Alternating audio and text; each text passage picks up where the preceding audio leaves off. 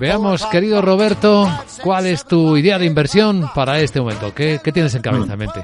Pues en principio mal día, ¿no? Para, para posicionarnos, porque tenemos datos muy importantes que vamos a conocer entre hoy y mañana y el viernes, porque no olvidemos que también publican eh, las grandes eh, de las de las FANG, así que no parece el momento para tomar decisiones.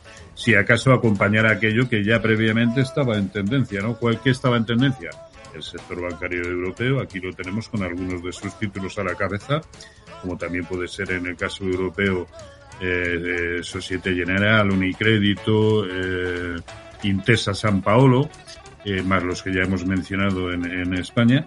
Y, y, los cortos que hemos venido mencionando ya desde hace mucho tiempo del gas natural. Yo entiendo que tomar posiciones ahora asusta, pero es que fíjense la secuencia que lleva. Esto sigue siendo netamente bajista, lo hemos comentado desde hace más de un mes y sigue funcionando los cortos a las mil maravillas. Por eso, acompañar la tendencia, pero hoy ni mañana probablemente no sea el día para tomar grandes decisiones.